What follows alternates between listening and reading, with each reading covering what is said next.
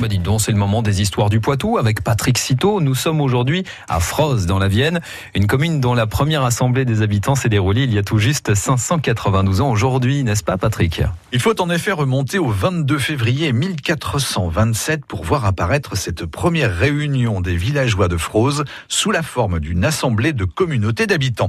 La nécessité de défendre la paroisse contre les empiètements du seigneur de Montreuil-Bonin a provoqué cette réunion. Cette assemblée se réunit alors autour d'un seigneur et d'une paroisse. Bien d'autres suivront. Progressivement, ces communautés d'habitants s'affranchissent de la tutelle seigneuriale et obtiennent des libertés. Elles se dotent petit à petit de conseils, avec à leur tête syndic ou consul. Alors éclairez-nous sur ce système afros. Comment est-ce qu'il évolue? Jusqu'en 1612, ces assemblées se tiennent toutes devant l'église après la messe. À partir de cette époque, les assemblées générales particulières se tiennent au centre des hameaux.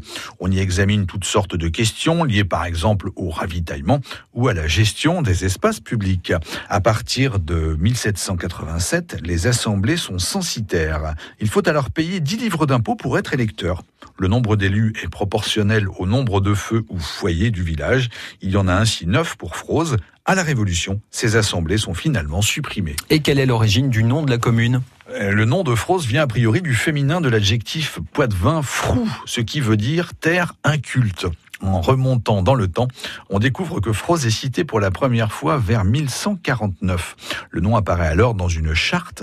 Le document indique qu'un certain Étienne Bonneau et son frère Gosselin donnent à l'église de Sainte-Radegonde leur portion de dîme de Froze. Quelques siècles plus tard, les querelles qui opposent les bergers de Froze et du Rochereau vont modifier l'aspect de la commune. Les deux camps se disputent l'usage des landes sur lesquelles ils emmènent leurs troupeaux pour paître. La solution retenue est radicale. Le Rochereau est finalement séparé de Froze le 7 septembre 1845. Patrick Citeau pour les histoires du Poitou à réécouter sur francebleu.fr. France Bleu Poitou.